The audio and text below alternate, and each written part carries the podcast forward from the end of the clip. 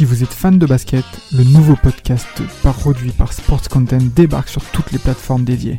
Forever, c'est le nouveau rendez-vous pour parler de l'actualité NBA, présenté par Maxime du Club 115 accompagné d'invités variés, à retrouver tous les mardis sur Spotify, Apple Podcasts et même YouTube. Alors n'hésitez pas, rendez-vous tous les mardis avec Forever.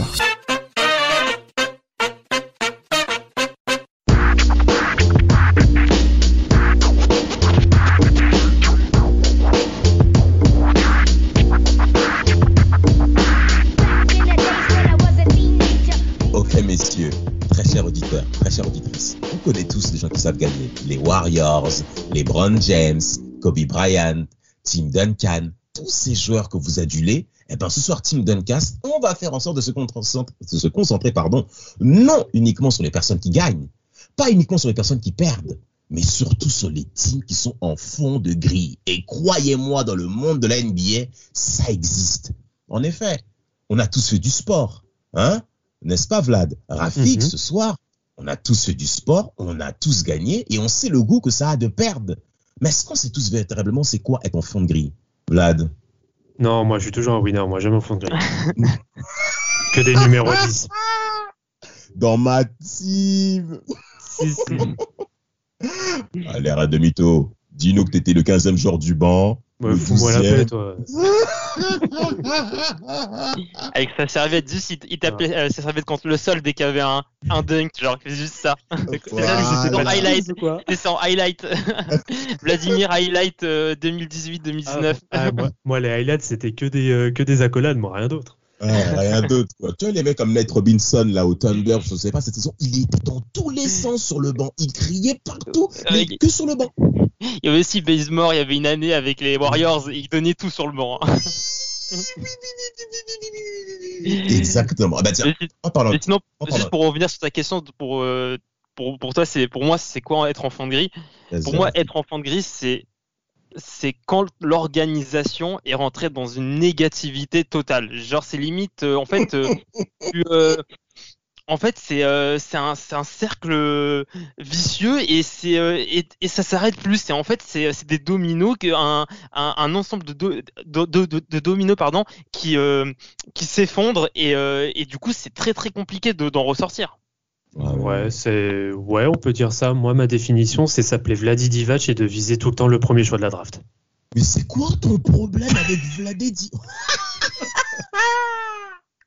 Comment il a échoué avec Luka, Luka Doncic par ailleurs? Bon, enfin bref, ça c'est un autre sujet, s'il vous plaît. On fera un épisode sur la draft, sur le monde de la draft en NBA, qui, croyez-moi, est vraiment, vraiment complexe, mais très passionnant.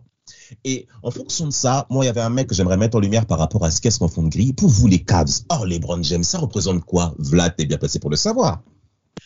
Euh, alors, on va parler de LeBron avant son premier départ ou après son premier départ? Mmh. avant son premier départ, même avant son arrivée, s'il te plaît. Qu'est-ce qui te ah. représente les Cavs? Oh là là, avant, avant son premier départ, bah, c'était un maillot et c'était un terrain qui était horrible. Euh, bah, alors après, avant l'arrivée de LeBron, tu avais quand même un mec qui se démarquait, hein, qui s'appelait euh, Zidronas Ilgauskas, hein, qui a été All-Star en 2003. Euh, mais après, en dehors de ça, voilà, c'était la maison de retraite de Sean Kemp. Euh, t'as des mecs comme Darius Miles qui y sont passés. T'avais Ricky Davis qui tapait des riders en plein match sous le maillot des cases. Bon bref, c'était c'était du grand n'importe quoi.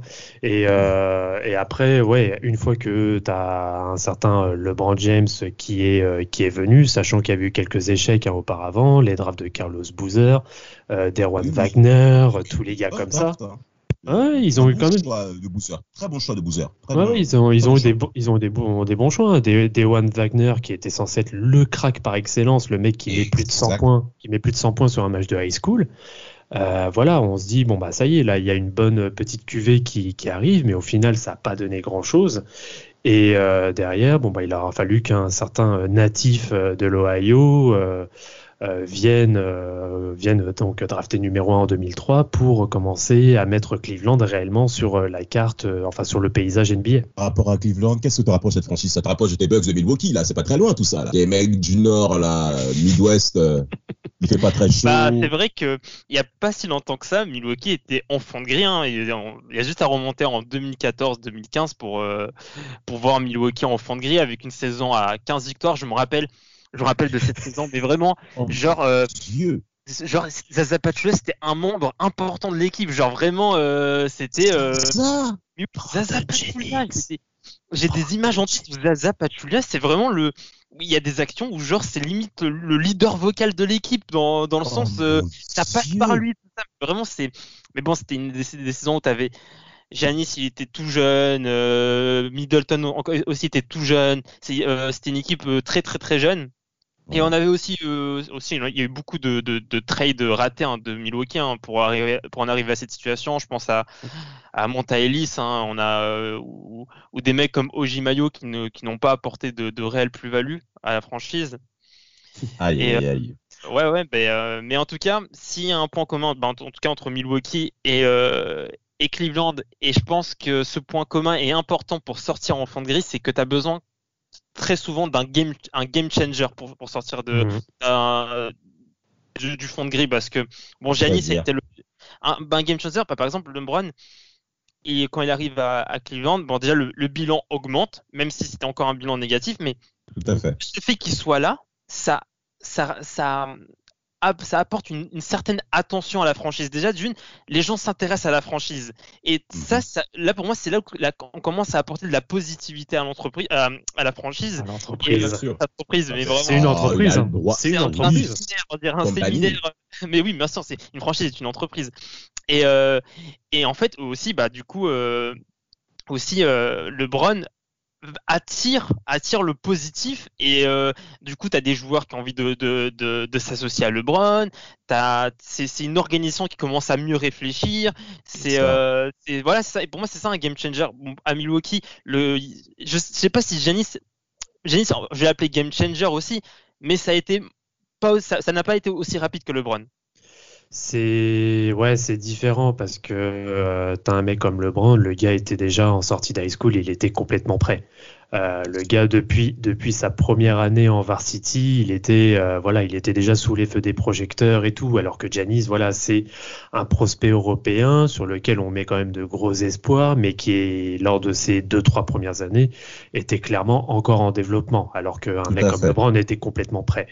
Et euh, mais par contre, c'est le cas de le dire. Pourtant, je suis loin d'être le plus gros fan de, de Giannis, mais c'est quelqu'un qui a réussi à tirer son épingle du jeu euh, et euh, de réussir aussi par la suite à mettre Milwaukee euh, sur la carte complètement. Absolument, absolument. Milwaukee qui a enfin retrouvé les élans de début 2000 avec le tree qu'on avait sous Ray Allen, Sam Cassell et Glenn Robinson, sous Giannis Antetokounmpo. En tout cas mhm. aujourd'hui, concrètement, on arrive à un favori pour le titre. Alors pour les Cavs, en parlant, en étant qu'une team, en étant en fond de grille, donc début 2000, il y a des bilans catastrophiques des Cavs. Hein, soyons clairs, malgré la belle présence d'Idonas Igouskas, après le départ de LeBron James, été 2008, lors de la session The Decision, que, en effet, Tim Duncan vous euh, réserve. 2010, 2010. Oui. Ah, c'est là où il s'en va, en effet. Pas de souci.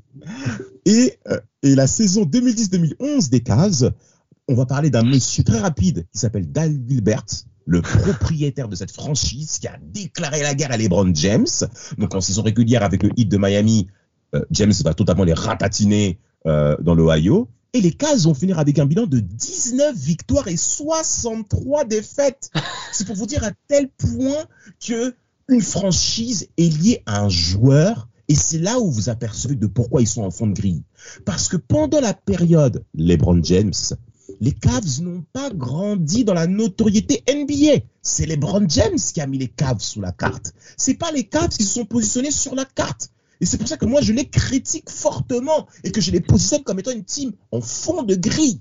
Ce n'est pas, c'est pas une équipe qui a grandi dans son institution. Aujourd'hui, déjà de 1, messieurs, je pense que vous êtes d'accord avec moi, Cleveland n'est pas une ville qui fait rêver. C'est pas une ville qui fait rêver.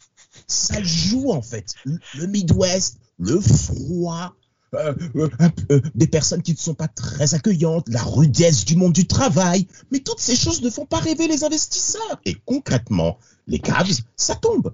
Alors, est-ce que vous avez bah, d'autres exemples de team en fond de gris? Est-ce qu'on va pas ah bah, pour les on, James, peut, là... on peut rester un peu dans le froid, mais oui, juste pour reprendre ce que tu disais, bah, c'était Joachim Noah en 2009 qui disait mais qui veut aller en vacances à Cleveland? Ah, mais il a dit ça dans un contexte. Hein. On sait qu'il était ennemi avec les Browns. Et il y, avait, il y avait un gros bif, etc. Mais en soi, il n'avait pas non plus hyper tort. Mais bon, passons. Vrai. Et euh, bah, une autre équipe qui, pour moi, est un peu dans le type. Alors, c'est un peu plus nuancé parce que c'est une équipe qui a quand même connu de belles années, mais sans trop non plus connaître de gros, gros résultats. Pour moi, c'est euh, Minnesota. Minnesota? Pourquoi Minnesota? Je bah, parce que parce qu'en dehors d'une finale de conférence en 2004, certes, c'est on va dire un certain, c'est un certain modèle de, régularité en saison régulière euh, à l'époque, hein, à, la, belle époque de Kevin Garnett. Mais euh, quand tu avais justement un Kevin Garnett qui était, mais alors là plus qu'à son prime, donc c'est-à-dire sur les saisons 2005, de, euh, non plutôt 2006, 2007 et 2007, 2008, mhm. ça se qualifie pas en playoff. Jamais. Ah oui. Jamais. Ils ont fait, je crois qu'ils ont fait 14 ans sans playoff, Rafik. Hein. Dis-nous, euh, l'homme des chiffres, c'est à toi de nous équiper là-dessus. non, mais euh, c'est vrai que c'est un très très bon exemple que, que soulève Vladimir. Bah, depuis, 2000, euh, depuis 2005, la franchise a gagné plus de 40 fois, uniquement deux fois sur les, sur les 15 dernières saisons, et ils sont allés qu'une fois en playoff sur les 15 dernières années. Oh là là là là, euh, C'est très triste. Vraiment là, par contre, là, c'est triste. Là, c'est vraiment. Je pense que Minnesota est, euh, est une bonne définition d'une équipe en fond de gris. Alors, absolument. Pourquoi? Kevin Garnett, concrètement, c'était l'attraction du moment hein, dans cette franchise euh, du Minnesota, une franchise du nord des États-Unis, ok. petit marché NBA, et lorsqu'on fait signer Kevin Garnett, concrètement, faut mettre gros pour que ce type de joueur puisse rester. Alors en fait, soit vous mettez en place une institution solide avec un staff solide, des équipements et des infrastructures solides pour faire, pour amener des joueurs d'un plus gros calibre à, venir jouer dans votre équipe. Ou soit, en effet, ben, vous investissez sur des joueurs en place pour faire en sorte à ce que ben, votre équipe devienne attractive et puisse lutter face aux meilleures franchises NBA. Sous Kevin Garnett, comme tu l'as bien dit, Vlad, ils font huit saisons consécutives en playoff. Hein, donc c'est vrai qu'il y a sept saisons consécutives où ils perdent au premier tour parce que les, les T-Wolves ne font jamais plus de la cinquième place en playoff, de qui n'ont jamais l'avantage du terrain au premier tour. Et il faut même signaler au cours de la période de T-Wolves euh, Garnett, qui dit, euh, les T-Wolves sont interdits de premier tour de draft parce qu'ils ont mm. fait une boulette avec le contrat de Joe Smith. Donc quand vous êtes un petit marché, déjà de un, c'est difficile d'attirer des joueurs. Et de deux, vous n'avez pas de tour de draft majeur pour pouvoir euh, retourner la franchise. Mais ça devient pratiquement session ça devient concrètement suicidaire pour un petit marché comme celui-ci de faire front face à ces grandes équipes. Après la saison 2003-2004, on la connaît, on a déjà traité cela, mais concrètement, entre 2000, en fait, c'est entre 2005 et 2018, je crois, hein, Vlad, hein, par rapport aux oui, oui, c'est euh, c'est ça. Alors après, il y a eu quand même quelques très bons joueurs qui y sont passés, bah, qui y sont même toujours, comme des Carl Anthony Towns. Maintenant, il y a D'Angelo Russell qui, euh, qui les a rejoints. Mais ils ont eu aussi des gros pics comme euh, par exemple Ricky Rubio, qui vient d'ailleurs tout juste de, revenir. Mais avec, avec des gars comme ça, ça n'a pas réussi à, à, faire quoi que ce soit. Et même Kevin Love. Oui, et, même, et avec Kevin Love, tout à fait. Et euh, bon, et même avec euh, un mec qui était devant euh, Stephen Curry, qui s'appelle Johnny Flynn, hein, pour le coup. Oh, oui, quatrième fois. Hein. Il est... Quatrième fois. Et oui. Et bah, pourtant, pourtant, j'aimais beaucoup ce joueur, mais il a absolument rien fait. Et voilà, en fait, c'est en fait c'est une succession, c'est une succession de mauvais, de mauvais choix. Euh, qui, qui, ont fait ça. Alors après, après c'est là que c'est ce que tu as abordé euh, comme, euh, comme sujet Damas. c'est là qu'il y a toute la, la, toute la complexité et c'est là qu'on peut faire un parallèle, je pense, notamment avec les Kings hein, de Sacramento. C'est le, c'est vraiment la comparaison entre les gros marchés et les petits marchés. Quand tu vas en Californie, tu penses directement à Los Angeles ou éventuellement San Francisco. Tu penses pas à Sacramento. pareil, pareil quand tu vas en Floride, tu penses à Miami, tu penses pas à Orlando à part pour Disney. C'est voilà, as ce genre d'exemple. Ça joue. Bah, ça joue quand même, Vlad, excuse-moi de te couper la parole, il y a eu Disney World mm. quand même. Disney World, c'est pas tant pas bien, hein. On ça va. Pas... ça va, à, part pour la bulle, ça va, quoi. Bah voilà, donc ça a quand même compté, Rafik. Qu'est-ce que t'en penses de son exemple avec Sacto Bah déjà, c'est en tout cas l'argument de, de la taille du marché c'est vrai que c'est important parce que quand tu es un petit marché comme euh, bah, Minnesota ou Milwaukee ou d'autres comme Cleveland, c'est beaucoup plus compliqué de, sortir de la fente gris qu'un gros marché. Parce que le gros marché, bah, il, a, il, a une, il a un environnement beaucoup plus attirant. Et, euh, et aussi, je voulais aussi revenir sur ce qu'a disait Vladimir sur l'enchaînement, enfin l'enchaînement des mauvais euh, choix de draft bah ça aussi, ça montre que l'institution ne travaille pas si bien que ça et que, et que même si là, là la taille du marché, il n'y a aucune excuse, aucune excuse avec la taille du marché, c'est juste qu'il y a des personnes dans, dans la franchise. C'est compliqué de dire que ils travaillent mal, mais en tout cas, euh, quand il y a une succession, au bout d'un moment, tu peux, tu, tu, peux, tu peux douter de la qualité de travail euh, au sein de, de l'institution. En tout cas, moi, Minnesota, en tout cas, je trouve que c'est vraiment c'est pas ouf depuis euh, depuis 15 ans au niveau au niveau pic de draft etc il y a, on peut penser aussi à Wesley Johnson c'est un troisième choix de draft ou quatrième choix Wesley Johnson. ouais tout à fait tout à fait, tout à fait. Il, troisième choix. C'est euh, il est vite devenu un joueur de bon euh, role player oh, et en plus même en tant que player c'est un échec un échec un échec ambulant oui c'est un échec il faut le dire. Il a été il a été journeyman aux Clippers, hein, messieurs, hein, dans le club des QP, là, les mecs. là. Dans, ce rôle-là, il a échoué parce qu'il il a même pas euh, existé longtemps dans ce rôle-là. Et, euh, et voilà, et, euh, et, même dans. Voilà, je vais peut-être un, peu méchant avec Tons, mais même quand, même quand ils, ont, ils, font un bon, un très, un bon, un très bon choix de draft, et ben ce très bon choix de draft, il n'est pas si game changer que ça. Ben, par rapport à Carl Anthony Towns, il fait les stats, c'est vrai. Même Kevin Love aussi dans ce cas-là. Dans ce cas-là. Mmh, il y a comme... Kevin Love. Ils font, ils, font, ils, font, des stats comme Kevin Love, comme Kevin Love, ils font des stats à la start de Garnett, mais Garnett apportait ce surplus qui a, où il, il avait une, une, énergie qui, qui transmettait à, à, son organisation, je pense. Euh, mais mais euh, en tout cas, on, on le ressent pas du, euh, chez Towns. Aujourd'hui, on ressent pas que Towns fait grandir euh, sa, son organisation. Bah, il fait fait pas grandir parce que quand, bah, quand tu compares justement Kevin Garnett à des mecs comme Kevin Love et euh, par exemple Carl Anthony Towns, euh, bah, c'est simple, c'est que Kevin Garnett il avait l'énergie, mais aussi en parallèle il savait transmettre son énergie, notamment en défense, alors que tu as les mecs en face c'est des passoires. Déjà rien que ça. Et c'est vrai que c'est pas, faut, faut dire ce qui est. Et après, c'est pas forcément, euh, voilà, c'est, c'est pas, c'est pas, on va dire, les bons exemples à suivre. Après, Kevin Love, il a quand même fait de sacrées saisons ah euh, à Minnesota, où il fait son 30-30, là, où il fait son match à 30 points, 30 rebonds et tout. Mais c'est des chiffres. Il fait beaucoup de chiffres. C'est vrai qu'il fait beaucoup de chiffres, mais la franchise ne, grand, ne grandit pas. Il y a des, je pense qu'il y, a eu des joueurs NBA qui ne faisaient pas des chiffres aussi gros et, impressionnants que Kevin Love, mais qui avaient un, plus gros impact sur une franchise. Alors Glenn Taylor, dans ce cas-là, il faudrait envisager également à ce que ce monsieur soit mis au pilori parce qu'il est propriétaire euh, des T-Wolves de Minnesota euh, depuis bon nombre d'années. Il envisage de vendre la franchise. Euh, Kevin Garnett s'est positionné avec des investisseurs pour le faire. Ça n'a pas été fait. Et en termes de propriétaire, il y a également un homme qu'il faut qu'on mette au pilori, messieurs. Michael Jordan. Michael Jordan. Il faut qu'on en parle. Vlad, t'as des choses à dire ou quoi? Euh, Quoi, mes Brown Oh mais non, mais non, mais, mais, mais non, mais comme, mais comme, oh là là là là là. Eh, non, mais le, non mais le pire, le, le pire c'est que Kwame Brown c'était avant sa retraite donc, et c'est lui qui a influencé pour avoir ce pic de draft. Kwame Brand Kwame comme diraient certains. Mais, oui, Brand Kwame comme, la, comme en Côte d'Ivoire. Kwame, Kwame, c'est W, tu vois, non, c'est trop. Les Africains, enfin bref, c'est un autre sujet. Ah euh, euh, alors, monsieur est propriétaire des Bobcats de Charlotte. Et donc, en, étant propriétaire majoritaire, il a certains choix de draft, évidemment. Euh, est-ce que vous vous souvenez de certains choix qu'a fait Michael Jordan? Parce que concrètement, c'est lui qui est au pouvoir. Hein. Rick Shaw. Morrison, Adam. Ah. Eh, on dirait eh, Adam Morrison, il est à la tête des mecs qui sont dans la série Newport Beach. Est-ce que vous vous souvenez? Oh, les gamins. Oh, Newport Beach, tous ces mecs-là, là, les séries, les frères Scott. Franchement, dans les frères Scott, il aurait cartonné, hein, Adam Morrison. Hein. En, plus, en plus, les frères Scott, c'est en Caroline du Nord. Ah, mais c'est parfait, c'est parfait. Le même profil avec sa moustache, oh là là.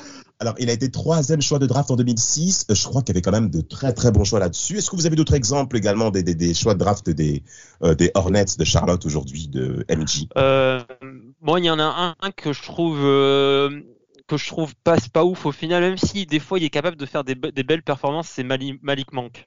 Hmm. Malik Monk, il a, il, je pense qu'il c'est quelqu'un qui a, un, qui, il a, en tout cas, sur certaines séquences, il montre des choses, mais je sais pas, j'ai il est quand même très irrégulier ce joueur. Ouais. Bah, en même temps, euh, il marche un peu sur une île blanche en ce moment. C'est pas faux. C'est pas faux. il marche sur quoi? Sur une île ah. blanche. Ah oui, mais c'est vrai que je... en fait je voulais pas euh, calomnier, mais c'est vrai que. non, non, non, messieurs, laissez Malik Monk tranquille. non, mais pourtant, pourtant, pourtant pour, euh, c'est un très très bon joueur. Enfin, moi j'aime beaucoup euh, ce type, mais qui est, ouais, qui est beaucoup trop inconstant. Alors après, euh, il y a encore un ou deux ans, on mettait ça en effet sur son, euh, sur son jeune âge, mais euh, c'est vrai que ça commence un peu à perdurer. Et le problème, c'est qu'en plus, il commence à avoir de la concurrence à son poste. Ah. Donc je, pense, je pense que ça lui ferait pas de mal peut-être de changer de marché. En effet, et, quand, et aussi, et, aussi un, eu un, il y a aussi eu un, un draft, une, draft pas mal, c'est celle de Tobias Harris. Bon là, c'était pas mal, mais hum. quand il le draft, il l'envoie directement à Milwaukee. Ah, bravo.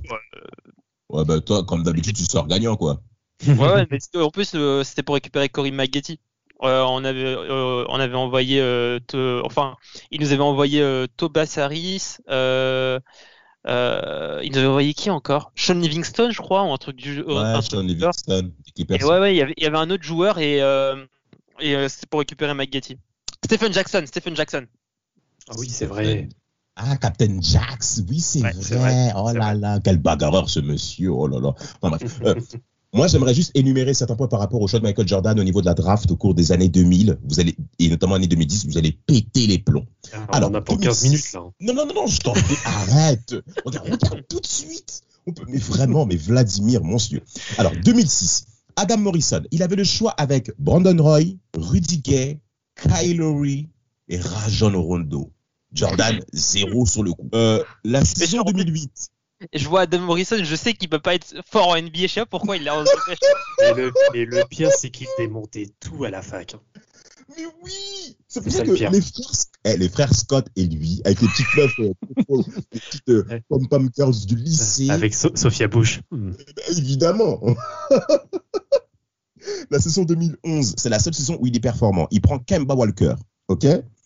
Mais en 2012, il ose prendre Michael Kidd Gilchrist. Alors, c'est pas Gilchrist, notre, euh, notre frère Gilchrist, maître penseur Tim Duncan et Sport Content qu'on salue. Non, non, non, non, non, c'est pas Non, même lui, mais, même lui qui fait pas de basket, il a un meilleur shoot.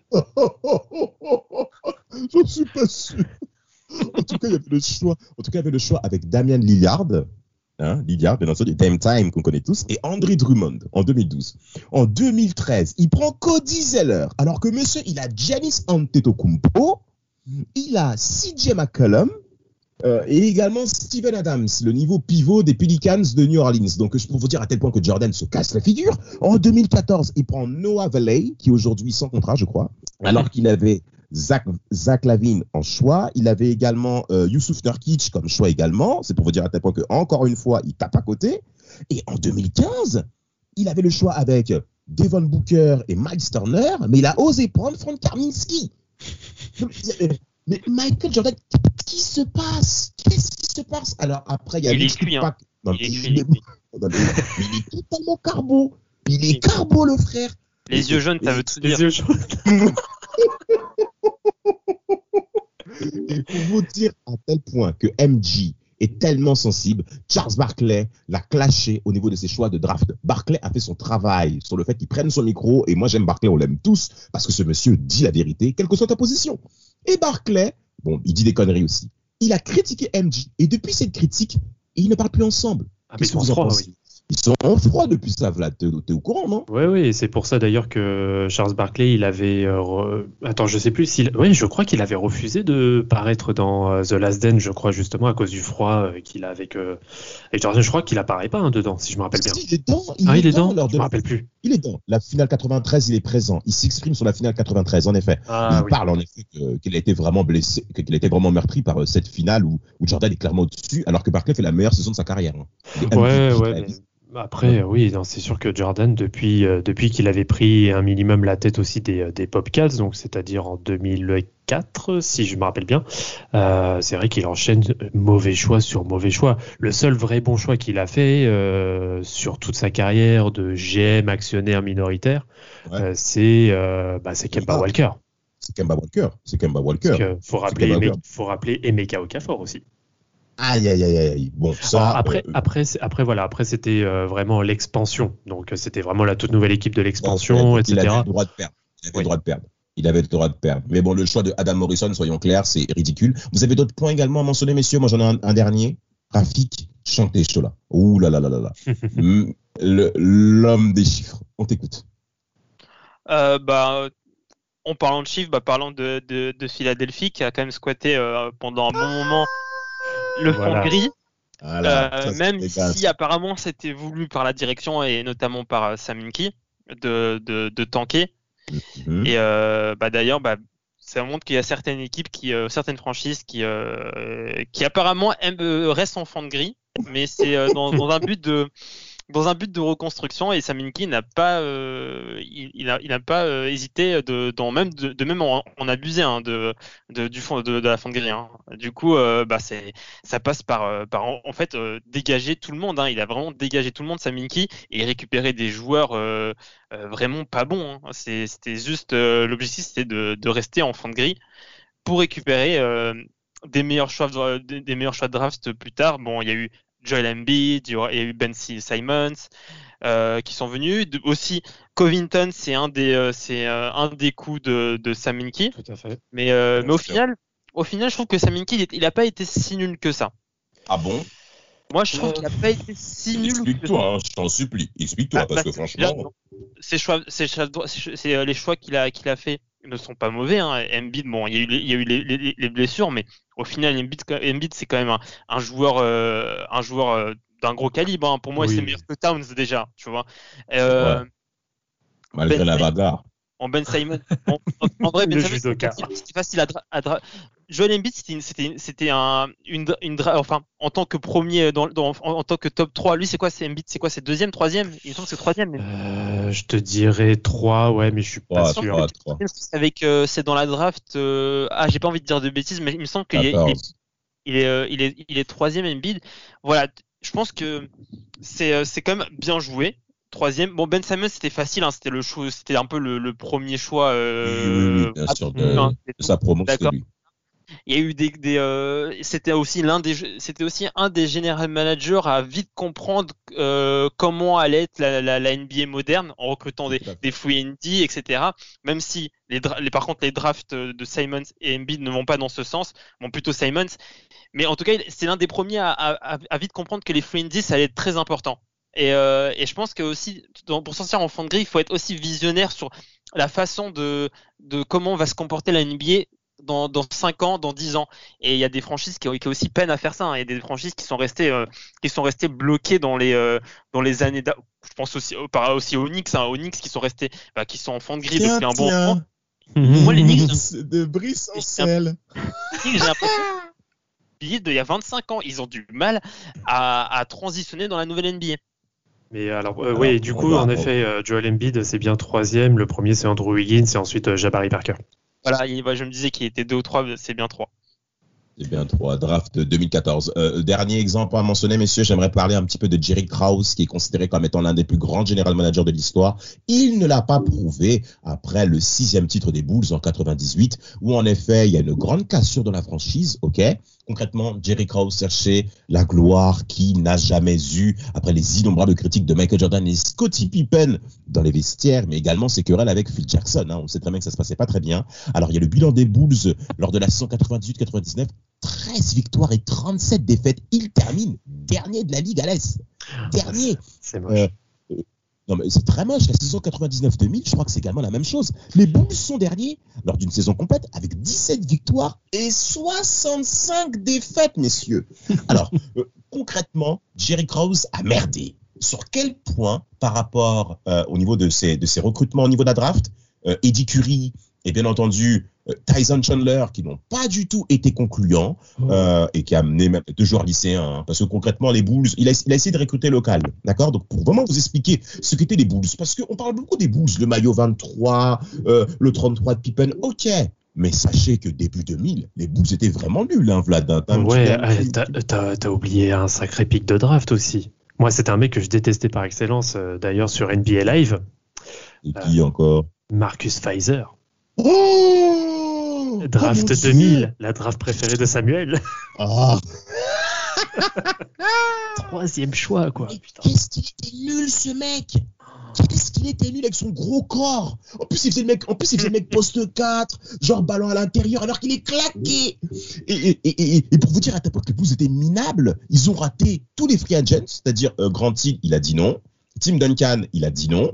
Euh, et, même la saison, évidemment, et la saison 2000-2001, les Bulls finissent encore avec 15 victoires et 67 défaites. Alors, jusqu'au point à ce que euh, Jerry Cross dit stop, c'est terminé. Et concrètement, euh, dernier mot, messieurs, être en fond de grille, pour vous, comment fait-on pour s'en sortir, Rafik?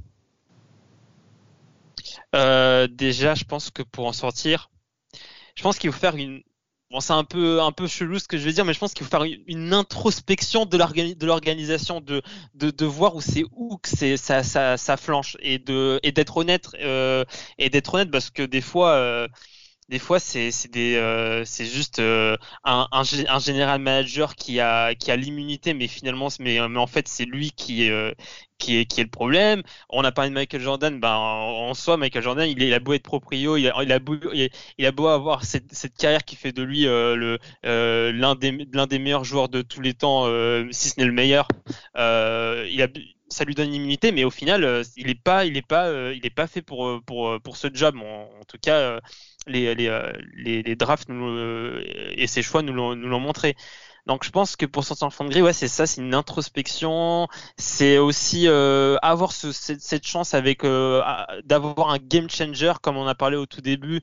Euh, bon, LeBron, c'était c'était c'était c'était prévisible, mais voilà, Giannis, ça, ça, a été un, game changer pour Milwaukee et on a eu beaucoup de chance. Embiid aussi a été un game changer pour pour Philadelphie et donc euh, ouais, moi je pense que ça passe par des par des étapes comme ça. Tout à fait. Vlad, ton dernier mot. Euh, petite, Ah oui, petite euh, précision, je pense qu'il y en a quelques-uns qui sont pas forcément au courant, mais on était sur l'exemple des, des Cavaliers tout à l'heure. Donc on a parlé de Gordon Gunn, de, Dan Gilbert, mais attention, faut rappeler que parmi les trois propriétaires de Cleveland, vous avez Usher. Arrête de mytho Non. You got it to get it ah bah lui, Il, a, il a vraiment besoin d'Annie le girl. Hein. Ah putain. Ça, c'était le bon vieux temps. Mais quel escroc, ce monsieur Mais euh, bon, voilà, c'était la petite, la petite parenthèse. Mais euh, non, sinon, pour, euh, pour sortir un peu euh, du marasme dans lequel t'es en étant complètement en fond de grille, euh, c'est simple, il faut ni recruter euh, Vladi Divac, Michael Jordan, et euh, Phil Jackson. Voilà, merci, bonne, bonne soirée. Euh, bon, euh, euh, attendez, attendez, attendez, attendez, attendez, Être enfant de grille. Pour sortir de la fond de grille, faut pas avoir peur de regarder de ce qui se passe à l'intérieur de vous-même, parce que l'orgueil mène à la chute.